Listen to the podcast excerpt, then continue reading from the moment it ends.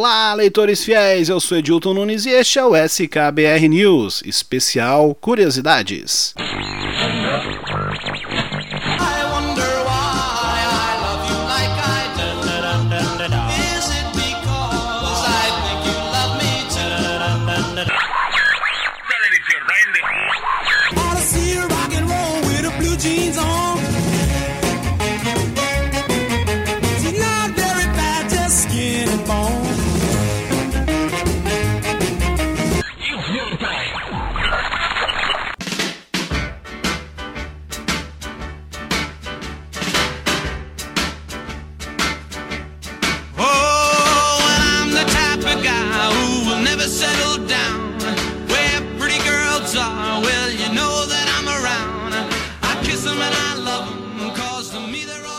Longos dias e belas noites, leitores fiéis, sejam todos muito bem-vindos ao décimo episódio!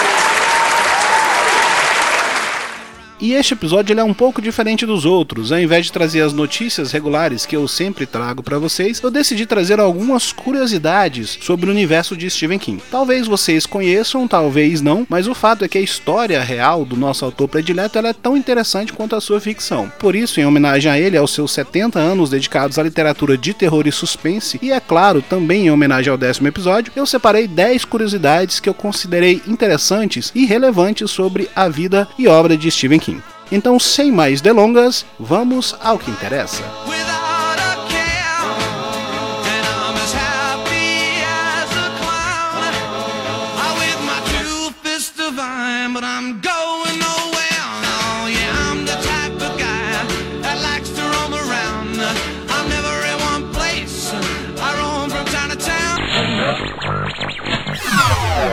Curiosidade 10 o garoto que nunca deveria ter nascido e o abandono pelo pai.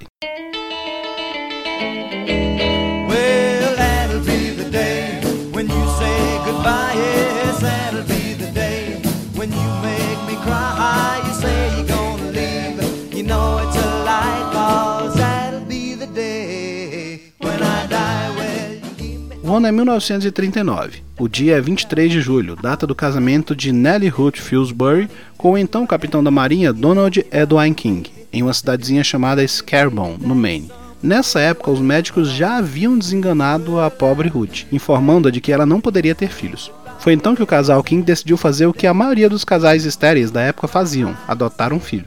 Foi assim que David Victor, o primeiro filho dos King, entrou em suas vidas, só um dia após o seu nascimento, em Portland, no Maine, no dia 14 de setembro de 1945, e só um mês após o fim da Segunda Guerra Mundial. Acontece que, apesar do diagnóstico de esterilidade, em 1947 Ruth viria a descobrir que estava grávida. No dia 21 de setembro de 47, nasceu o então jovem Stephen Edwin King, exatos dois anos após a adoção de seu irmão David, e no mesmo dia em que nasceu outro grande nome da literatura de ficção, A.G. Wells, autor de clássicos como Guerra dos Mundos e Viagem ao Centro da Terra. Os King agora viviam naquela cidadezinha que eu falei lá no início, em Scarborough, com Donald trabalhando como vendedor em Portland. Ele ia de porta em porta tentando empurrar aspiradores de pó para as donas de casa mais recentes do Maine lá no início do pós-guerra. Acontece que Donald era um aventureiro por natureza, e seu espírito inquieto muito provavelmente colaborou para que ele tomasse a decisão que mudaria a vida dos King para sempre. Uma noite, quando Steve tinha acabado de completar dois anos, Donald saiu despreocupadamente só para comprar cigarros e infelizmente ele nunca mais voltou.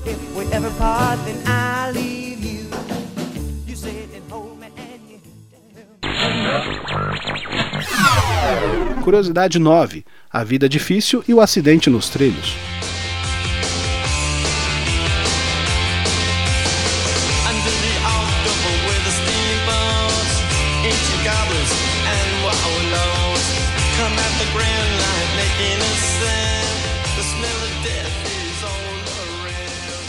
Bom, nos primeiros quatro anos após a partida do patriarca da família, os King passaram por momentos muito difíceis e suas perambulações levaram eles muito além do Maine.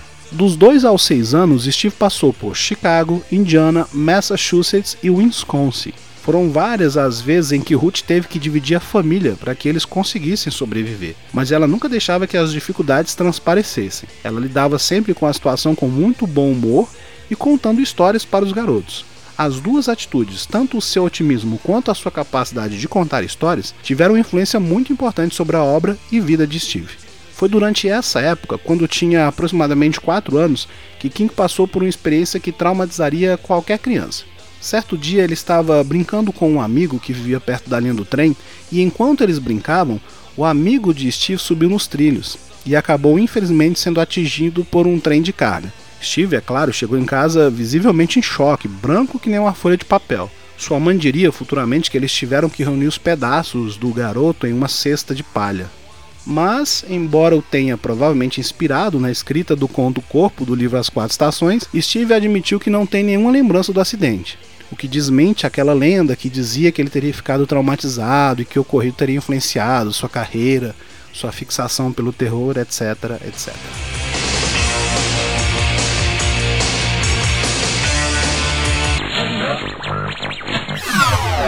Curiosidade 8. Surge a paixão pela literatura.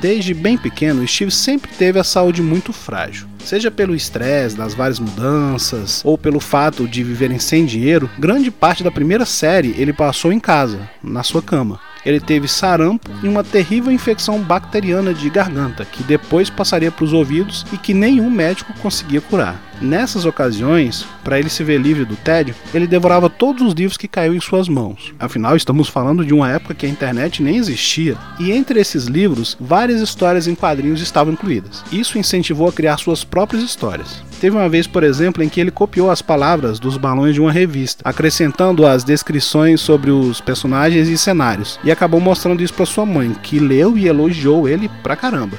Quando ele confirmou que a história não era dele, ela acabou se mostrando muito decepcionada, mas não criticou, o encorajou. Ela disse que acreditava que ele poderia fazer inclusive melhor que aquilo.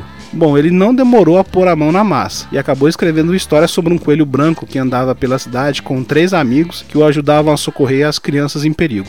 Quando mostrou a história para Ruth, ela perguntou se a história era realmente dele. Quando ele confirmou, ela voltou a elogiá-lo e disse que a história era boa o suficiente para estar inclusive em um livro. Bom, empolgado com isso tudo, ele acabou escrevendo outras quatro aventuras sobre o coelho e por isso ele acabou sendo pago por ela. Recebeu 25 centavos de dólar para cada história. Aquele foi seu primeiro dinheiro ganho como escritor.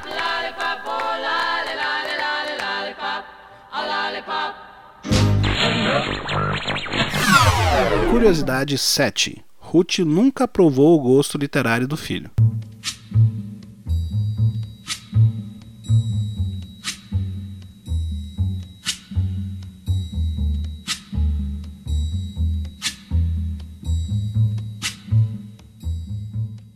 Embora seja um autor bastante versátil, tão bom em histórias cômicas quanto dramáticas, Steven acabou se tornando conhecido como um excelente escritor de histórias de terror. Não é para menos. Desde pequeno ele desenvolveu esse gosto pelo gênero graças em parte ao seu irmão David. Lá pelos anos de 1950, mais ou menos, eles descobriram as revistas em quadrinhos da AC Comics, uma editora norte-americana de histórias de horror e ficção científica que fez muito sucesso na época. Eles adoravam as histórias de fantasmas, zumbis e demônios que apareciam nas revistas bimestrais. Títulos como Tales from the Crypt, ou The Valve of Horror, ou The Crypt of Terror. Ruth detestava esses gibis, porque achava que eles não ensinavam absolutamente nada para os meninos. Mas a gota d'água foi quando Steve começou a acordar de noite, tendo pesadelos por causa dessas histórias. Ela confiscou então todas as revistas, mas Steve logo comprou outras e escondeu elas embaixo da cama. Quando ela descobriu e perguntou para ele por que ele perdia o tempo dele com aquele lixo, ele simplesmente respondeu com um, abre aspas, um dia eu vou escrever esse lixo. Bom, muitos anos depois,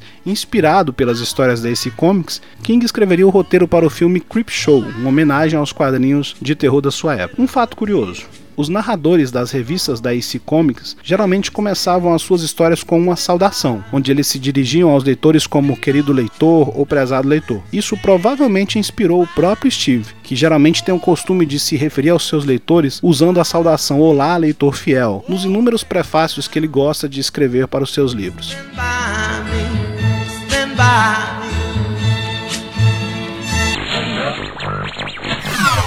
Curiosidade 6 a influência do cinema e os medos de Stephen King.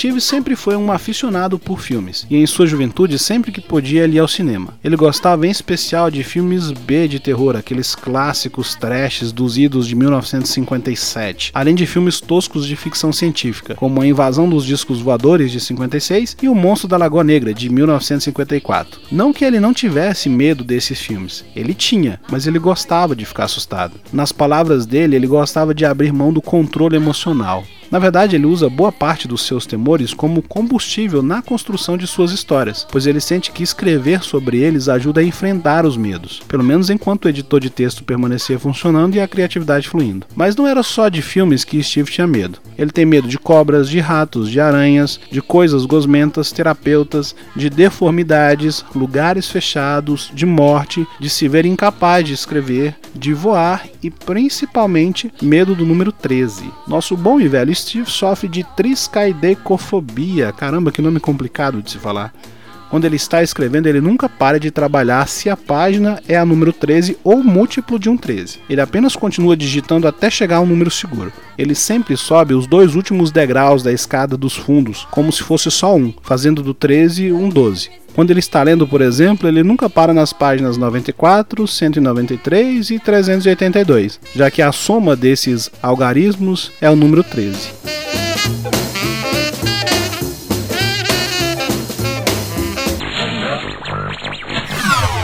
Curiosidade 5. O Jornal de Dave e a Paixão pela Escrita.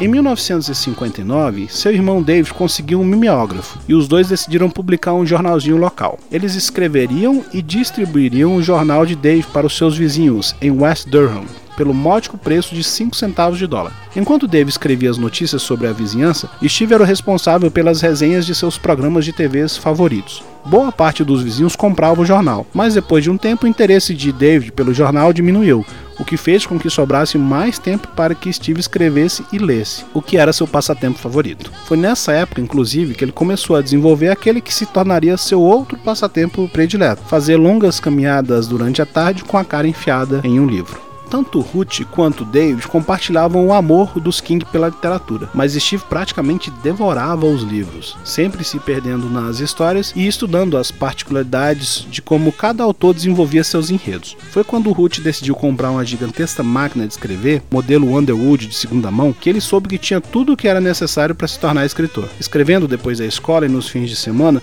ele começou a apresentar suas histórias para as revistas policiais e de mistério que ele já lia na época. Ele escrevia que certa vez a letra M quebrou e ele se viu obrigado a completar as letras que faltavam nos manuscritos originais à caneta. A lembrança seria adaptada posteriormente, como vocês provavelmente devem saber, no romance Misery, Louca Obsessão, quando o mesmo acontece com Paul Sheldon e sua velha máquina Underwood. Steve já tinha nessa época 14 anos, e escrever não apenas o auxiliava a sobreviver a uma infância de instabilidade e pobreza, como também ajudava a definir a si próprio. O Maine rural era seu parque de diversões, repleto de histórias macabras, que forjavam os principais aspectos de sua vida e de seus dons criativos.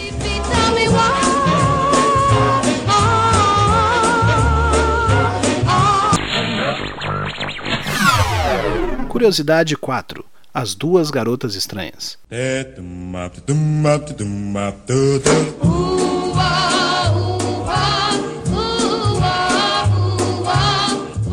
Durante sua adolescência, enquanto lia constantemente Lovecraft, Poe e seus outros autores favoritos no isolamento do seu quarto, Steve teve a oportunidade de conhecer duas garotas que eram mais estigmatizadas do que ele e seu jeito excêntrico de ser. Uma delas tinha uma mãe que participava de todos os concursos que podia, e embora tivesse dinheiro suficiente para os concursos e sorteios, ela aparentemente não tinha o mesmo cuidado com a filha, que era sempre alvo de piadas por parte das outras crianças devido à sua aparência desleixada. Foi só no segundo ano do ensino médio que a garota decidiu quebrar essa rotina e aparecer na escola com roupas completamente diferentes depois das férias.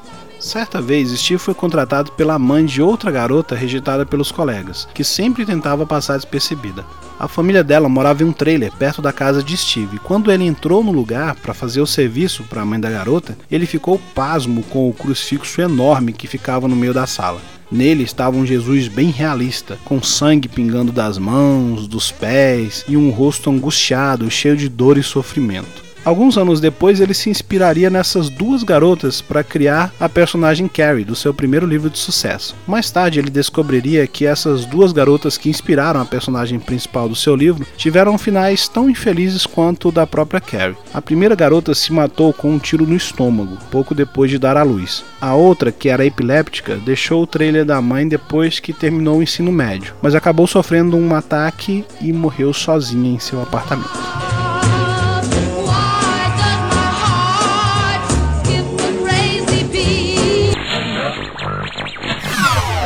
Curiosidade 3. A primeira publicação e o vômito da aldeia.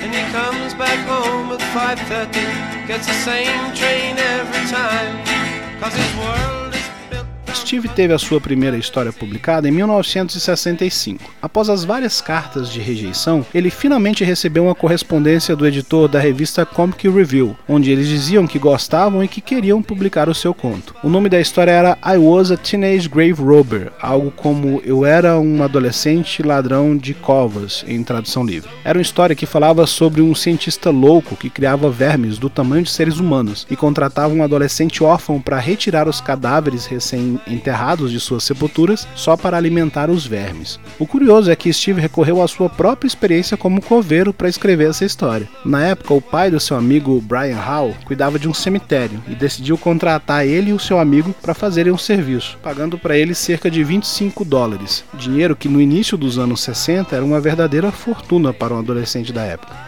Quando King publicou seu primeiro conto, ele não foi pago em espécie. Na verdade, os editores ofereceram apenas alguns exemplares da revista como remuneração e acabaram mudando até o nome da história, que foi publicada sob o título In a Half World of Terror é claro que isso não incomodou Steve de forma alguma, já que ele estava emocionado com o fato de que alguém finalmente tinha se interessado em publicar um trabalho seu. Tempos depois, Steve publicaria um panfleto de quatro páginas intitulado The Village Vomit, algo como o vômito da vila. Nele havia histórias mal disfarçadas sobre os seus professores e colegas mais odiados. Foi um sucesso imediato. Em uma das histórias, ele tirava sarro de uma professora solteirona e careta, fazendo com que o lobisomem que existia na história levasse a professora embora dali. Em nenhum momento ele se identificou no jornal, mas não demorou para que os rumores sobre o responsável pela publicação começassem a se espalhar. Steve acabou suspenso da escola por três dias e teve que pedir desculpas para todos os professores que haviam sido alvos de suas piadas. Apesar disso, depois do ocorrido, a diretoria da escola se reuniu com Steve e decidiram dar um emprego de meio expediente a ele, para direcionar melhor o seu talento como escritor, transformando-o em um cronista de jogos esportivos para o jornal da escola.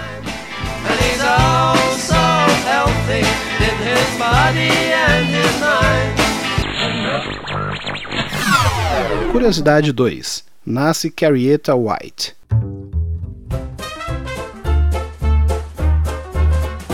She was poor, but she was honest. The victim of o ano é 1972. Stephen King vivia em um trailer junto com sua esposa Tabitha e sua primeira filha, Naomi King, enquanto trabalhava em uma lavanderia de tempo integral. Flip Thompson, um de seus amigos, passou certa vez no trailer dos King e, após ler algumas histórias do amigo, ele acabou repreendendo Steve, questionando ele sobre por que ele continuava a escrever aquela bobagem machista para as revistas de mulher pelada. Flip acusou o amigo de não ter nenhuma sensibilidade sobre o universo feminino e apostou 10 dólares que ele não conseguiria escrever história nenhuma do ponto de vista de uma mulher. É óbvio que King aceitou o desafio e se lembrou das garotas da época da escola, foi aí que ele começou a moldar a ideia de uma garota que seria hostilizada pelos colegas e que depois se vingaria deles usando seus poderes paranormais. Foi uma história difícil, já que o amigo do King estava em parte certo, e ele não conhecia o suficiente do universo feminino para dar o tom realista que ele acreditava que a história precisava.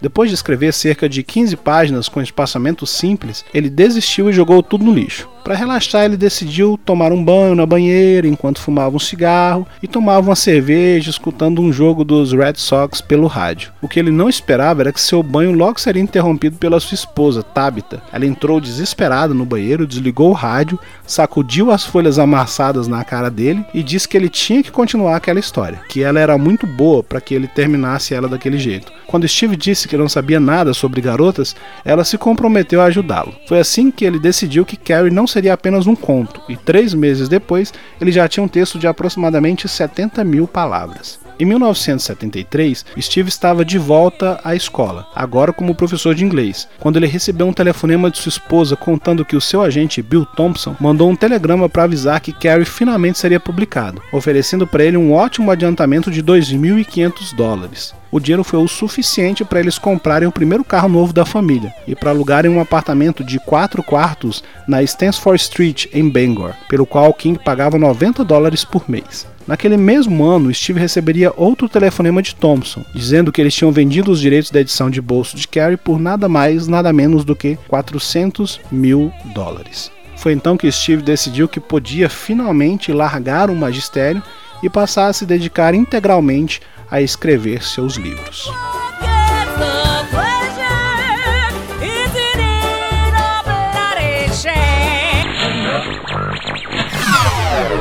Curiosidade 1: O sucesso e a inspiração para O Iluminado.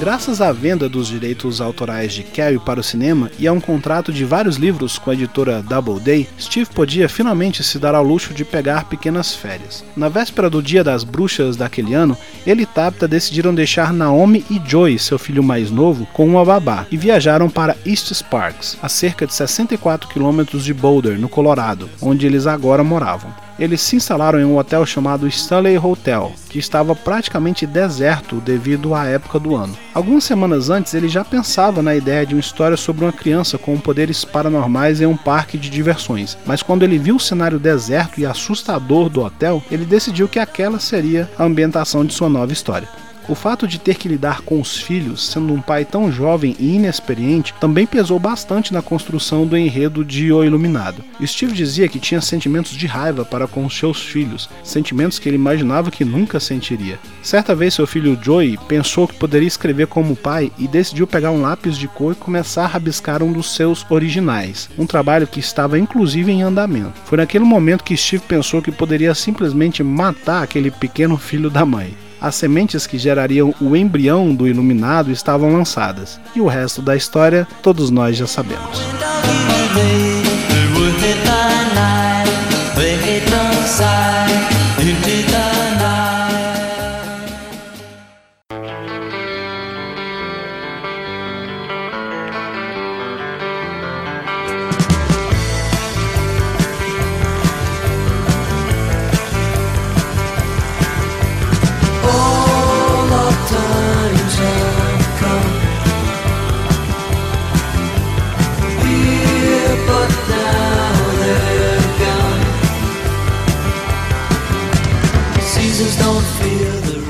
este foi o SKBR News de hoje, leitores fiéis. Espero que vocês tenham gostado e essas e muitas outras curiosidades vocês podem encontrar no livro Coração Assombrado da editora Dark Side Books, a biografia não autorizada de Stephen King, publicada com exclusividade pela editora no Brasil. No mais, desejo a todos longos dias e belas noites.